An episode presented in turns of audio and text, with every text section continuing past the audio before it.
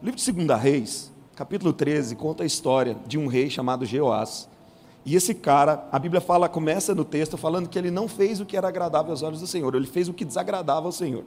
E aí ele entra em confronto com um cara chamado Amazias. E esse Jeoás lembra que o profeta Eliseu estava vivo, mas o profeta Eliseu estava doente, deitado numa cama, e a própria Bíblia diz que era a doença que iria matar Eliseu. Só que Jeoás vai lá pedir um conselho para Eliseu. E aí ele chega lá e fala, conta a história da guerra, do problema que ele está passando. O rei fala assim: abre a janela. Ele abre a janela, o rei fala assim: tem um arco e umas flechas aqui, pega. Você vai lançar as flechas da vitória. O rei pegou o arco, pegou as flechas, e aí a Bíblia fala que o profeta fala para o rei: bate as flechas no chão. O rei bateu as flechas três vezes. Quando ele bateu três vezes, o profeta ficou indignado. Ah, você vai ler aí que a Bíblia fala assim que o profeta ficou irado. Aí o profeta olha para o rei e fala assim: Por que você bateu só três vezes? Deus só vai te dar três vitórias contra os seus inimigos e depois vai te entregar na mão dos seus inimigos. Pastor, o que, que tem isso a ver? Nada a ver. Mas o Espírito Santo falou no meu coração o seguinte: Você está lendo esse texto? Falou assim: Estou. Então preste atenção em uma coisa que eu vou te ensinar. Com o mesmo entusiasmo que você recebe uma palavra do profeta que sai desse altar, é o entusiasmo que Deus tem para abrir as janelas do céu e derramar sobre a sua vida.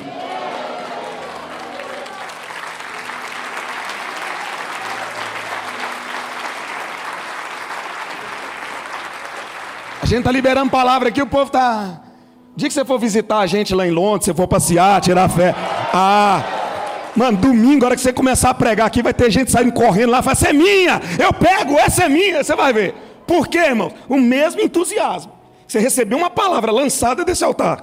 É o entusiasmo que Deus vai ter de abrir as janelas do céu e derramar sobre a sua vida, sobre a sua casa, sobre a sua família. Receba essa palavra em nome do Senhor Jesus. Amém? Então a gente está lá em Londres há 18 anos. Meu pai fundou a igreja, tem quatro anos que eu sou o líder da igreja. E já recebemos, né? O pastor Davis lá foi um tempo incrível. Eu não estava lá no dia, mas o pastor Mac estava e disse que foi, foi uma, uma quarta também extraordinária. Deus abençoe vocês. É, eu quero que você pegue a sua Bíblia, abra comigo no livro de, na primeira carta do apóstolo Pedro, capítulo 5, dos versículos 5 ao 11.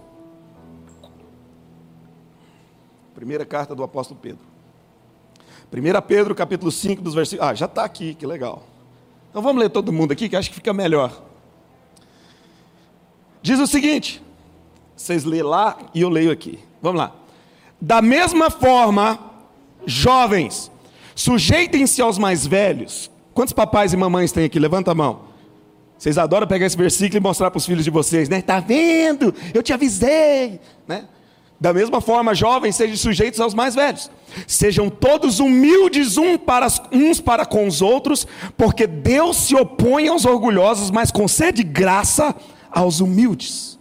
Portanto, humilhem-se debaixo da poderosa mão de Deus, para que Ele os exalte no tempo devido. Lancem sobre Ele toda a sua ansiedade, porque Ele tem cuidado de vocês. Estejam alertas e vigiem o diabo, o inimigo de vocês, anda ao redor como um leão, rugindo e procurando a quem possa devorar.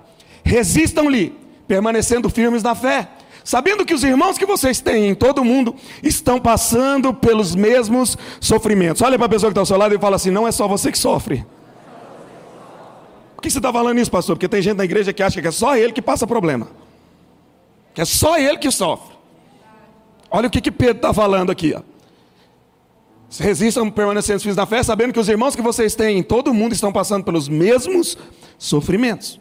Agora ele diz: o Deus de toda graça, que os chamou para a sua glória eterna em Cristo Jesus, depois de terem sofrido por um pouco de tempo, os restaurará, os confirmará, os fortalecerá e os porá sobre firmes alicerces. A Ele seja o poder para todos sempre. Amém. Amém. Você pode dizer amém. Amém. Amém. Eu acho esse texto incrível, porque Pedro está dizendo para uma igreja, para uma igreja que está sofrendo na mão de um cara chamado Nero, um imperador maluco que pegava crentes como eu e você, pendurava em postes, tocava fogo para servir de iluminação pública. Pedro está falando para essa igreja. Pedro, se você ler o texto, ele fala, ele aconselha, ele exorta, ele dá palavra de ânimo. E no final ele termina dizendo: o poder e a glória é toda de Deus. Quando eu era mais novo, eu na minha adolescente, minha adolescência, meu pai era pastor é, na periferia de Goiânia. Sou goiano, você já deve ter percebido pelo sotaque, né? Então, quando eu falar trem, eu não estou falando desse negócio do metrô, de trem, não. Estou falando de alguma coisa. Se eu falar trem, é uma coisa, tá bom? Esse trem aqui é o quê? Ah, então tá bom, então. Então vocês já entenderam quando eu falar trem. E o meu pai era pastor na periferia de Goiânia. E Assembleia de Deus, a gente fazia um trabalho bem legal lá com os jovens, mas Assembleia. E lá na igreja tinha uma daquelas irmãs assembleiana, do Coquinho, aquela irmã do manto, não sei se você já conhece uma dessas. E ela a gente gostava muito dessa irmã, e ela tinha um carinho muito especial pela gente. E um dia a irmã Ana chega em mim, coloca a mão sobre o meu ombro e fala assim: Éder, eu tenho uma palavra de Deus sobre a sua vida. E eu, glória a Deus. Fala, irmã. Ela falou assim: Deus vai exaltar você. E eu, amém. Deus vai te levar a lugares altos. E eu, glória a Deus. Deus vai fazer com que você cante pelas nações. E eu, glória a Deus. Deus vai te levar a outras nações. E eu, fala, Jeová. Deus vai fazer com que você cante em outras línguas. E eu, uau, línguas estranhas, só se for, né? Aí ela pegou e falou assim: Você vai pregar a palavra. E eu, amém. Você vai ser um pastor abençoado. Quando ela falou, você vai ser um pastor abençoado, quase que eu falei, mas por dentro eu falei: o sangue de Jesus tem poder. Por que, que eu falei isso, irmãos? Porque eu sou filho de pastor desde que eu nasci, estava conversando com Deus. E eu não queria ser pastor. Por que, que eu não queria ser pastor? Porque pastor sofre. E eu cansei de ver o meu pai sofrer. Então eu não queria sofrer aquilo que o meu pai sofria. Então eu não queria ser pastor. Quando ela falou isso para mim, eu queria repreender. Mas como né, a gente é, é, é, ético, né, já sabia, fiquei calado. Só que eu fiquei calado assim, dentro de mim eu estava, está repreendido, está repreendido, está repreendido. Só que de repente ela me deu um tapa no peito. Sabe aqueles tapas de profeta que fica a mão assim, ó? Tá! Aí eu afastei assim, olhei, a irmã Ana estava com o olhão regalado me olhando assim. Eu falei assim, deu ruim. Ela falou assim, mas cuidado. Porque quanto maior você subir, maior pode ser o seu tombo. Eu falei, mas que profecia é essa, gente? Que coisa é essa? Começou tão bom, agora já virou tudo. Aí ela pegou e apontou o dedo no meu nariz, dedo de profeta, e falou assim: O diabo, ele não gosta de você. E aí eu fiquei pensando, por que, que a Ana está falando que o diabo não gosta de mim? Porque eu vou ser pastor? Porque eu vou cantar? Porque eu vou ministrar? Não, a partir do momento que você entra por aquela porta, que você levanta a sua mão, declara Jesus como seu Salvador, a partir desse momento você passa a ser constantemente atacado. Nós estamos vivendo um, um, avivamento sobrenatural da nossa igreja. Prostitutas aceitando Jesus, drogados abandonando o vício, vindo aos pés do Senhor, traficantes, pastor, tem traficante em Londres? Tem, irmão, e é muito. Pessoas com a vida toda arrebentada, aceitando Jesus, sendo transformadas. E aí, quando a gente vai conversar com essas pessoas, a maioria delas fala assim: Pastor, antes de aceitar Jesus, eu não passava por esse tipo de problema. Parece que a minha vida era mais fácil.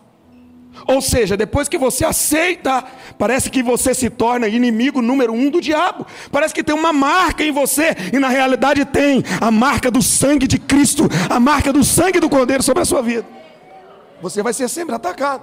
Agora, existem ataques que são um pouco diferentes. Por exemplo, lá na nossa igreja, nós alugamos a igreja. Não é igual, alugamos de outra igreja. Não é igual vocês que têm um espaço próprio. Então tem uma igreja inglesa, eles fazem cultos dia de quinta e domingo de manhã, nós fazemos quarta e domingo à noite. Então a gente aluga os espaços que eles têm. E aí, é, eles terminam o culto deles por volta de uma hora, duas horas, eles saem da igreja. A minha equipe de louvor chega quatro horas para ensaiar, para o culto começar às seis e meia. Um dia eu cheguei mais cedo, né? O pastor tem o costume de chegar mais cedo. E eu estou vendo uma das minhas líderes de louvor andando de um lado para o outro, passando a mão na cabeça, preocupada. Eu cheguei e falei, filha, está tudo bem com você? Ela falou assim, pastor, o diabo está furioso. Eu estou sofrendo um ataque do inimigo. Eu falei assim, o que, que foi? Ela tirou o celular do bolso e falou assim, meu celular acabou a bateria, pastor. Eu falei assim, o que, que tem a ver o seu celular com o ataque do diabo? Você esqueceu de colocar o celular para carregar. Outro dia um rapaz chegou em mim e falou assim, pastor, ora por mim que o diabo está me atacando no meu trabalho. Falei, amém, vamos orar. E aí comecei a conversar com ele, porque pastor tem esse negócio, né? Vamos conversar, vamos conversar. De repente eu descobri que o cara era preguiçoso, irresponsável, só chegava atrasado, os amigos não gostavam dele. Por quê, irmão? Não tem nada a ver com o diabo, era irresponsabilidade dele. Mas existem momentos em que nós nos sentimos atacados. Existem momentos que nós nos sentimos como se o mundo estivesse a, atacando a gente. Agora, eu quero que você fale para a pessoa assim, fala assim, ó, fica tranquilo. Fala para alguém, fala, fica tranquilo. Porque não é uma armadilha.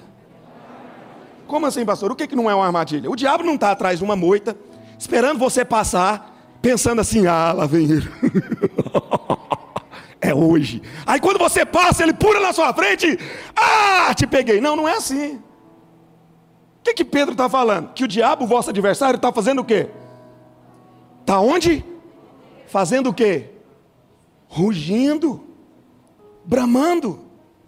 Ou seja, o seu adversário está falando para você: eu estou aqui. Ele está falando para você assim: vacila que eu te pego. Ele está falando para você: me dá uma brecha que eu te devoro, porque é isso que ele está falando ali. E aí tem gente que está sendo atacada e fala assim: Meu Deus, parece que foi de surpresa. Não, o diabo está avisando para você. O problema é que você não vigia. O problema é que você não vigia, você não está esperto, você não está atento. Quantos aqui tem mais de 40 anos? Levanta a mão. Sem, pelo amor de Deus, irmão. Mentir não vai para o céu, não. Amém. Eu não sei se todo mundo aqui é, é da capital, sempre morou em cidade grande. Quem já morou no interior? Quem veio lá do interiorzinho? Só, só esse tantinho de gente. Então deixa eu contar uma história para você. Antigamente, tinha circos que ficavam viajando de cidade em cidade. Vocês lembram desse negócio, dos circos? Quem não sabe o que é circo, levanta a mão. Isso, os circos, antigamente, ali, a menininha não sabe o que é circo. O circo, antigamente, eles viajavam de cidade em cidade. E nós, como morávamos no interior de Goiás, tinha uns circos que aparecia lá e traziam uns leões enjaulados. Tem alguém que lembra desse negócio de ver leão em circo e tal? Pois é. E aí, que, que acontece? Vamos imaginar. Agora vocês vão viajar na maionese, como diz o goiano aqui comigo. Vocês vão viajar comigo. Imagina que Santo André é uma cidade do interior. Aqui está uma igreja legal, moderna, né? Há 30 anos atrás. E aí ali na frente ali não tinha nenhuma construção, só um lote vago. Um lote baldio. E aí o circo se instalou ali na frente. E tinha um leão. E nós estamos aqui no Além do Véu Santo André, quarta-feira, adorando a Deus. E o circo vai iniciar as atividades dele na sexta. Vai, vai viajando comigo aí. Aí o tratador do leão foi lá dar uma carninha pro leão, uma picanha, né? Pro leão. E aí, quando ele abriu a jaula, que ele jogou a, a carne pro leão, ele lembrou que ele esqueceu o telefone dele lá dentro da, da, da cabine, que a mulher dele estava lá dentro e o WhatsApp aberto. Ele voltou desesperado, mas deixou a jaula do leão aberta. O leão sai, escutando vocês cantar, grande é o Senhor, né? Todo mundo cantando grande é o Senhor. E aí o leão chega lá na porta, né? com aquele varão lá, como que é o seu nome? Grita aí você, fortão aí, vai. Como que é o seu nome? Não entendi nada. Duarte. O Duarte é nossa querida irmã lá. Estão na porta. Mas imagina que esteja só o Duarte lá na porta. E o leão chega. O que, que você acha que o Duarte vai fazer, irmão? Quem acha que o Duarte vai gritar para todo mundo correr, levanta a mão. Quem acha que o Duarte só passa correndo e dane-se você, levanta a mão. Esse povo dessa igreja te ama, Duarte. Eles sabem a verdade a seu respeito. Ele ia passar correndo e gritando: salve-se quem puder. Vocês concordam comigo, sim ou não? Se você der de frente com o leão, qual que é a primeira reação lógica que você vai tomar? correr. A primeira reação é: sai, meu filho, corre. Tem muita gente que hoje está de cara com o leão. Se nós não tivesse de máscara, eu ia falar para você olhar para o irmão que está ao seu lado e fazer assim, Uau! né? Só que eu vim aqui como profeta nessa noite falar para você: você está sendo atacado, mas Pedro me dá uma palavra: não é para fugir, é para resistir firme em fé. Ah, pastor, você não sabe como está o meu casamento. Resista firme em fé. Você não sabe como está na minha empresa. Resista firme em pé. Você não sabe como estão tá meus negócios. Resista firme em fé. Pastor, você não sabe como que eu a minha situação na igreja. Resista firme em fé. Deus me mandou aqui nessa noite para falar para alguém: não é tempo de correr, não é tempo de fugir, é tempo de você resistir, acreditar que pode durar um pouco, mas Deus vai te livrar disso. Deus vai sustentar você. Deus vai colocar você como um vitorioso. É isso que Pedro está dizendo. Pedro está falando isso para a gente. Resistir firmes em fé. Agora, e quando nós somos atacados com pensamentos de preocupação e ansiedade, que é isso que Pedro enfatiza no versículo 7. Quando a gente sente como se o peso do mundo estivesse sobre os nossos ombros. Aí no versículo 6, Pedro diz o seguinte: Humilhai-vos, pois, debaixo da potente ou poderosa mão de Deus. Por que, que o versículo 6 ele fala isso para depois falar o 7? Vou explicar para vocês algumas coisas. Algumas representações da mão de Deus na perspectiva de Pedro. Eu fui estudar e a mão de Deus tem várias representações na perspectiva de várias pessoas, mas eu quero te dar três representações na perspectiva de Pedro. Por que Pedro está dizendo isso? A mão de Deus ele está falando assim: humilhai-vos, pois, debaixo da potente mão de Deus. E a mão de Deus tem algumas representações, eu vou falar três delas. Primeira representação da mão de Deus, repita comigo: a mão de Deus, mão de Deus. Representa, representa o plano de Deus. Pastor, mas tão simples assim? Sim. Simples.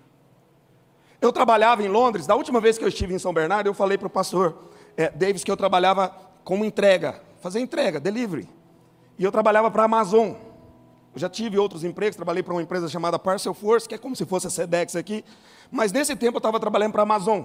E a Amazon tem vários segmentos. E um dos segmentos que eu estava trabalhando chamava Amazon Fresh, que é compras de supermercado, coisas básicas. O cara faz a compra pelo site da Amazon, você faz a assinatura do Prime, faz a compra pelo site da Amazon, e nós fazíamos essas entregas.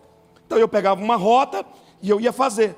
E toda semana eu fazia entrega em um bairro em Londres chamado Stanford Hill. Esse bairro, 90% dos habitantes desse bairro são judeus.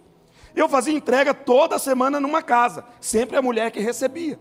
Nessa semana o cara comprou 10 pacotes de água. Sabe aqueles pacotes que vem com garrafa de 2 litros? Seis garrafas. É um tipo um engradadozinho de água. Ele comprou 10.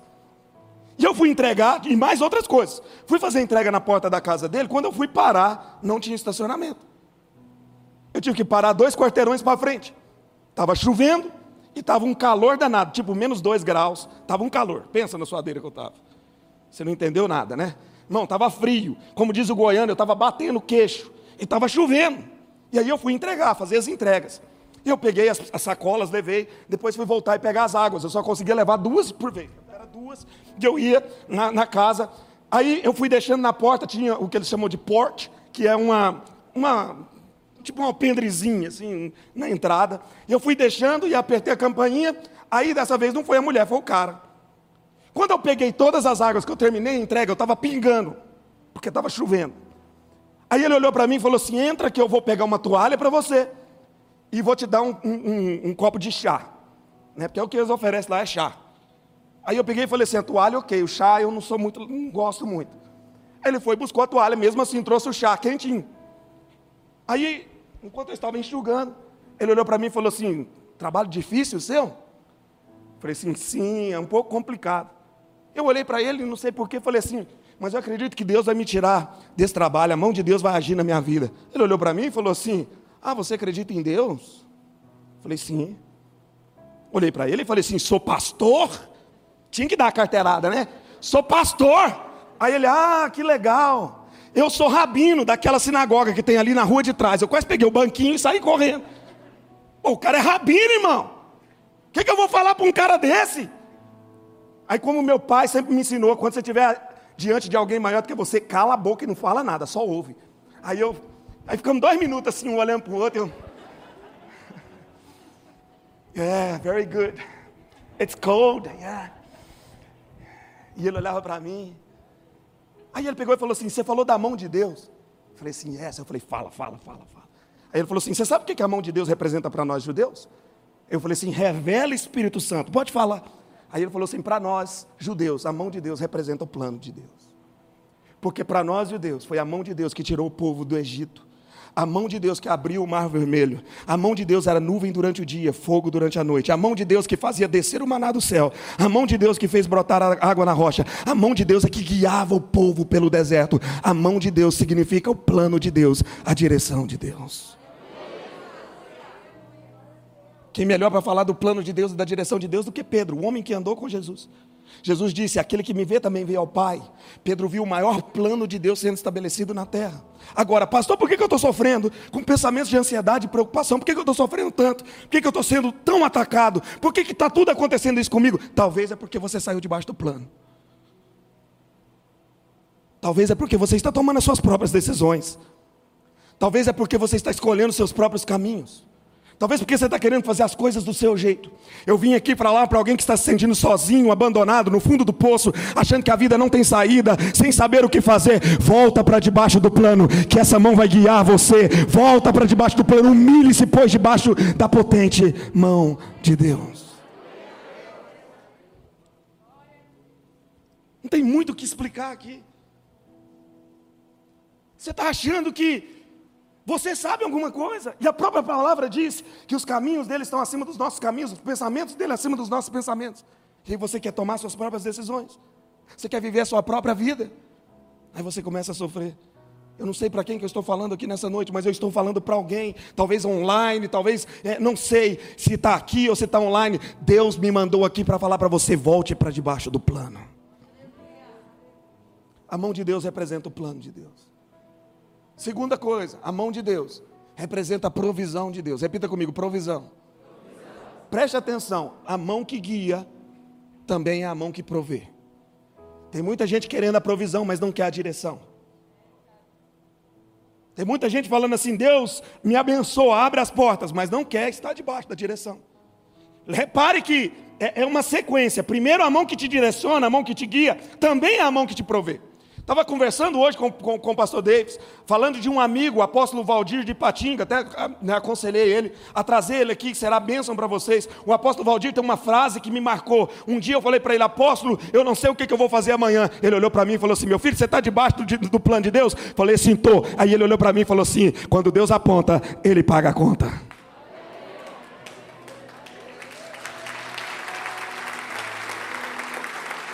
Não é verdade? Pela nossa conversa hoje, eu acho que ele tem certeza disso que eu estou falando. Porque aonde Deus manda, Deus provê, desde que você esteja debaixo do plano. Sabe aquele dia que você achou que ia faltar? Sabe aquele dia que você achou que não ia ter? Sabe aquele dia que você achou que amanhã não ia dar certo? Você falou assim: meu Deus, o que, eu vou fazer? Não tem como pagar, não tem o que comer, não tem o que fazer. De repente uma porta se abriu, de repente alguém apareceu, de repente alguma coisa aconteceu. Era a mão provedora de Deus agindo sobre a sua vida. A mão de Deus representa a provisão de Deus. Agora, quem melhor para falar sobre isso do que Pedro? O homem que viu Jesus multiplicar cinco pães e dois peixes. Tudo que você coloca na mão do Senhor, Ele aumenta, Ele multiplica, Ele faz. Primeiro, a mão que guia. Segundo, a mão que provê. Terceiro, a mão que protege. Humilhai-vos, pois, debaixo da potente mão de Deus, a mão que te guia a mão que te provê e a mão que te protege. Quem melhor para falar sobre proteção do que Pedro, o homem que andou sobre as águas? Eu preciso aqui de quatro, quatro homens. Quatro homens. Bom, se não tiver homem, irmãos, eu chamo algumas mulheres. Vem cá, gente, sobe aqui, sobe aqui. Eu não costumo chamar o pastor, não. Eu gosto de chamar outros caras. O pastor aqui pode ficar, deixa, não, deixa outro, deixa, senta lá, deixa. Cadê? Não tem nenhum fortão aqui, tá? Um cara. Ô varão, apontaram para você, e aí? Vem cá, varão. Sobe aí, sobe aí, sobe aí. Meu Deus do céu. Fica aqui. Mas só tem homem forte nesse negócio aqui, ué. Só. Esses caras aqui vão ser a representação dos discípulos, ok?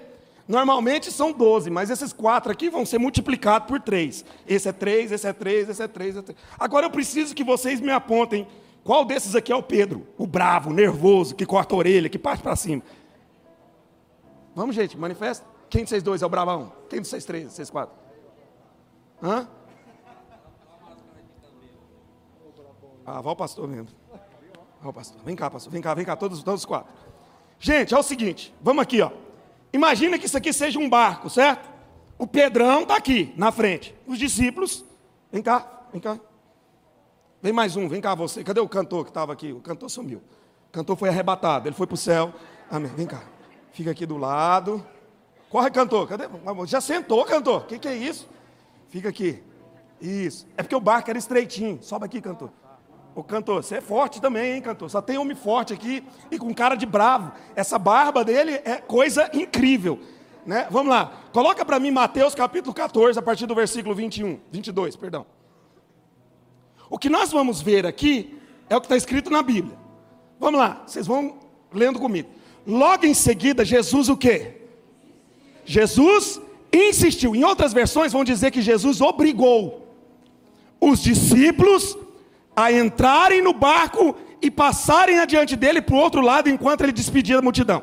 Preste atenção, Jesus está dando para os discípulos um propósito e um destino. Entrem no barco e passem para o outro lado. Agora, por que, que a Bíblia menciona que Jesus teve que insistir com esses caras? Porque alguns dos discípulos de Jesus eram pescadores. E o pescador, quando ele olha para o céu, ele sabe se vai vir tempestade, sim ou não? Com certeza. Os caras devem ter olhado para Jesus falando assim: nós não vamos, não, porque vai dar ruim no meio do caminho. Nós vamos se o Senhor for, mas sozinho não. E Jesus insiste. Por que, que eu estou falando isso? Porque às vezes Jesus deu para você um propósito e um destino, mas você está olhando com o seu olho de conhecimento, com o seu olho profissional, e Deus está falando assim: eu não quero saber se você sabe, eu não quero saber se você tem experiência. Se eu falei que você vai chegar do outro lado, você vai chegar, entra no barco e vai.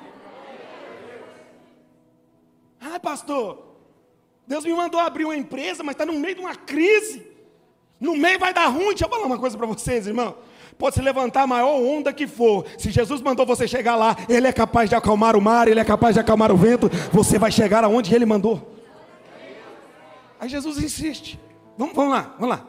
E tendo despedido a multidão, subiu sozinho ao monte para orar. Ao anoitecer estava ele ali sozinho. O que, que eu aprendo aqui? Que tem muita coisa que você precisa fazer no seu lugar secreto. Você tem que falar com Deus no secreto. Tem muita gente falando no Facebook, falando no Instagram, fazendo tudo, falando para vizinho, falando para todo mundo, menos para Deus em secreto. Jesus falou assim: quando você for orar, entra para o seu quarto, fecha a porta, fale com Deus em secreto. Que em secreto esse mesmo Deus vai falar com você, vai te responder. Jesus praticava isso, ele só não falava, ele praticava. Vamos lá, siga. Mas o barco já estava a considerável distância da terra, fustigado pelas ondas, porque o vento soprava contra o barco. Então acredito que o barco estava balançando. Vamos lá, balança o barco.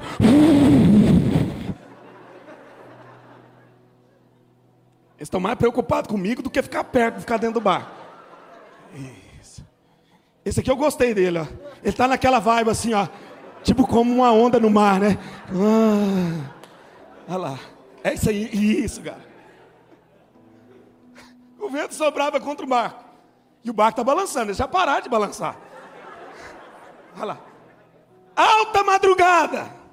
Jesus dirige-se a ele andando sobre o mar. Jesus está vindo, e o barco balançando, e os caras segurando. Olha lá, quando viram, vamos lá, verso 26. Quando viram Jesus andando sobre o mar, ficaram aterrorizados e disseram: Você está mais dentro do barco do que eles, gente. Vamos tá, rebobina a fita. Take 2, cena do barco, Jesus andando sobre o mar. Vamos lá. Quando viram Jesus andando sobre o mar, o barco balançando, eles ficaram aterrorizados e disseram, e gritaram de medo.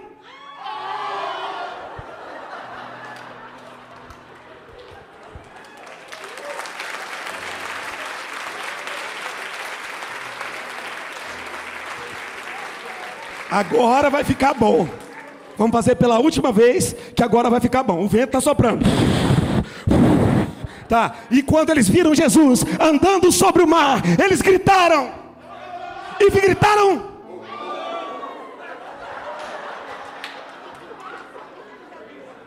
É isso aí. É isso aí. E o barco está balançando. Mas Jesus imediatamente, olha o que diz o 27. Mas Jesus imediatamente lhes disse: Coragem, sou eu, não tenham medo. Sabe o que, que eu aprendo aqui?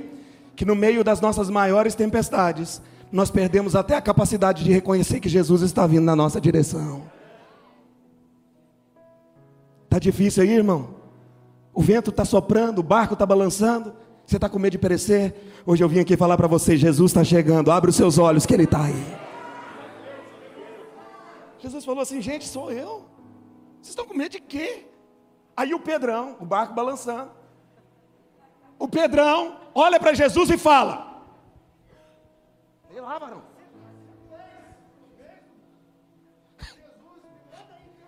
Isso, improviso, isso aí, ó. Viu? Ele não leu o texto, não, ele improvisou. Então vamos de novo. Fala, Pedro. Ah. Você sabe que Jesus gosta de pessoas ousadas? Que no meio da tempestade tem coragem de colocar o pé para fora do barco? Nós estamos vivendo uma tempestade no mundo, mas Jesus me mandou aqui para falar para dois ou três. Você vai sair do barco e você vai andar sobre as, águas, sobre as águas se você tiver ousadia. Quem quer essa palavra recebe. Você vai viver coisas que ninguém nunca viveram. Você vai ter coisas que ninguém nunca teve. Você vai fazer coisas que ninguém nunca fez.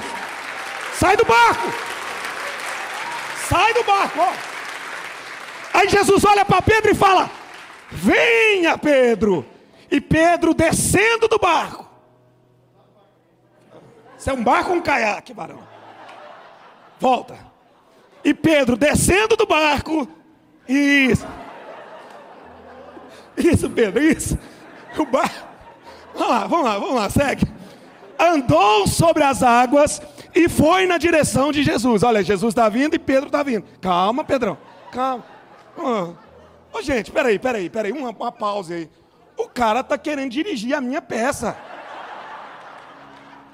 Ele já está querendo fazer uma coisa que eu nem mandei ele fazer, ué. Vamos lá. Varão, eu sou o diretor, entendeu? Vamos lá. E Pedro está indo na direção de Jesus, e Jesus na direção de Pedro. Agora preste atenção o que diz no versículo seguinte. Mas quando Pedro reparou no vento, ficou com medo e começou a afundar. O que, que significa reparar? O que, que significa reparar? Quando você tirar os olhos de Jesus e olhar para o seu problema, você começa a afundar. Tem muita gente que está afundando aqui porque você tirou os seus olhos de Jesus. Pedro está chegando diante de Jesus, está pertinho. Aí ele olha para o vento. Está olhando para o vento. Aí Pedro olha para o vento, começa a afundar. Agora afunda, Pedro. E quando Pedro. Vai, irmão, não está susto, está limpinho aqui. Isso, Pedro. Só que quando Pedro está morrendo afogado, o que, que Pedro fala? Senhor, salva-me! Senhor, salva-me! Deixa o Pedro afundando ali. Pastor, o que você quer dizer? O que, é que o texto está falando? Hoje é noite de você gritar por socorro. Hoje é noite de você levantar a sua mão e clamar por socorro. Hoje é dia de você falar: Senhor, eu não aguento mais, não estou dando conta mais, estou afundando. Senhor, salva-me. Olha o que diz o versículo 31. E imediatamente Jesus, estendendo a mão, segurou. Quando você clamar por socorro nessa noite, a mão do Senhor te segura. É a mão dele. Agora olha aqui. O problema não é você afundar. Funda de novo aí. O problema é quando você afunda longe de Jesus. Tem muita gente afundando longe de Jesus. Ainda bem que Pedro estava perto. Porque quando Pedro clama, Jesus deixa Pedro afundar o suficiente para ele gritar por socorro e saber que ele precisa de Jesus. Mas Jesus levanta Pedro o suficiente para que o mundo inteiro saiba que ele é Deus da vida dele. É isso que Deus vai fazer na sua vida. É isso que ele quer fazer hoje com você.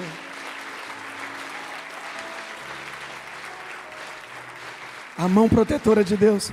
Sabe aquele dia que você estava dirigindo o seu carro e de repente você não sabe o que, que aconteceu? Sabe aquele dia que você estava entrando na sua casa e você olhou, parece que ia acontecer alguma coisa, mas não aconteceu? Era a mão protetora de Deus guiando você, guardando você, protegendo você. Essa mão está aqui hoje falando para você: eu te guio, eu te prove, eu, eu sou a provisão e eu sou a proteção sobre a sua vida. Agora preste atenção, olha essa música.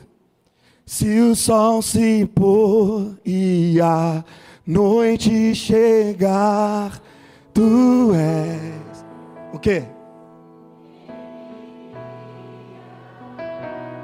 Aqui, se a tempestade me alcançar, tu és. O quê? Olha a provisão de Deus. E aí diga, vai. Se o mar me submergir. Faz o que, irmão? Me traz a dor. Ó, tem gente vivendo milagre aqui. Já tem gente que eu vejo pessoas andando sobre as águas aqui. Porque Ele é o Deus, Ele é o que? Fala com toda força. Tu és o Deus da minha salvação. Diga. Tu és. o Deus da minha salvação. És o meu dono. O meu Manda aí, pode subir.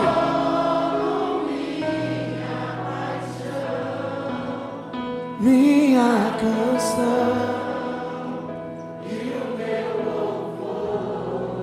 Vamos fazer algo profético? Vamos fazer algo profético? Levante todos, todos levante as suas mãos, de mãos levantadas, todos de mãos levantadas. Eu quero que você feche os seus olhos. Eu sinto Deus falando com algumas pessoas que estão sentindo como se você estivesse afogando, como se você estivesse afundando nessa noite. Mas de olhos fechados, prepare-se para ficar de pé. Prepare-se para ficar de pé. Já fica na posição onde você ficar de pé. Pastor, por que você está fazendo isso? Eu, eu não posso falar para ninguém pegar na sua mão mas de olhos fechados, você vai contemplar como se a mão de Jesus estivesse segurando nas suas mãos agora. E você clamando: Deus, eu preciso do socorro, eu estou morrendo. Aí a mão dele te segurou na sua mão agora, pegou na sua mão e está te trazendo à tona. Levanta, levanta. Ó, ele te trazendo à fome, ó, ele te tirando do mar. Você não vai morrer, ele chegou para te salvar. Clame nessa noite, aleluia. Se tem alguém que recebe essa palavra, vamos cantar com toda a força. Se o sol se pôr, igreja, com toda a força que você puder. Vamos, se o sol se pôr e a noite chegar. Aleluia! Cante! Se o sol se pôr e a noite chegar, tu és Diga! quem me guia. E se a tempestade, oh! se a tempestade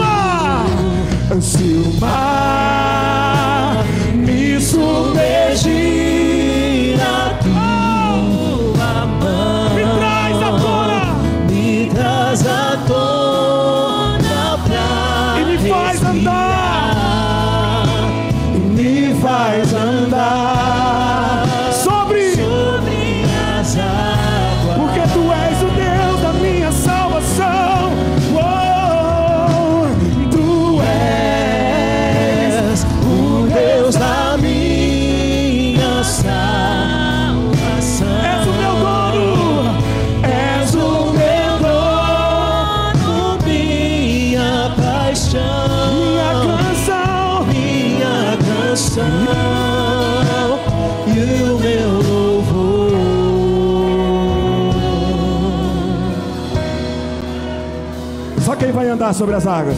Aleluia.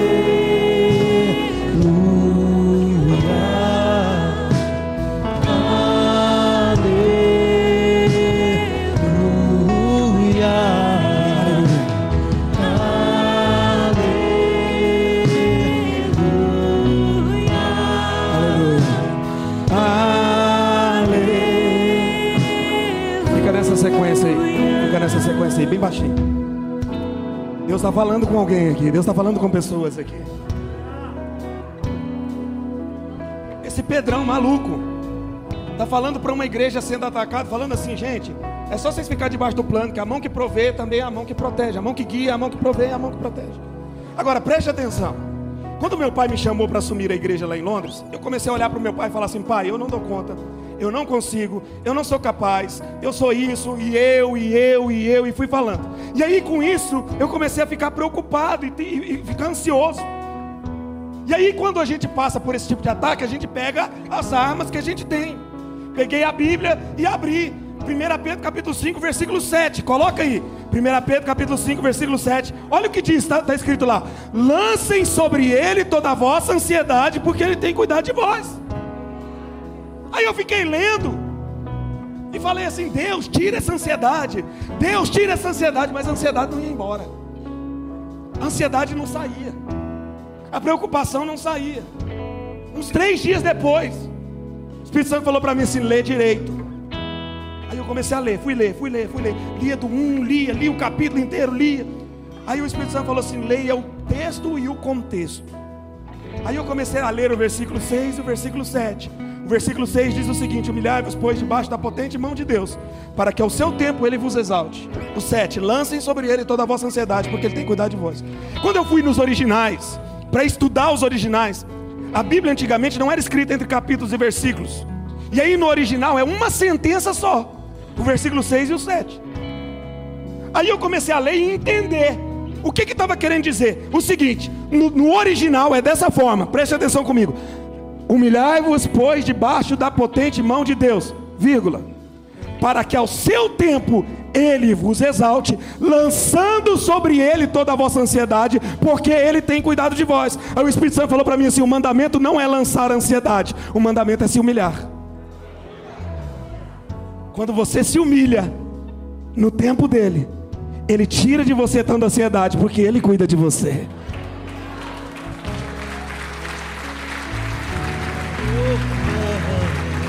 O Espírito Santo, a gente já vai concluir.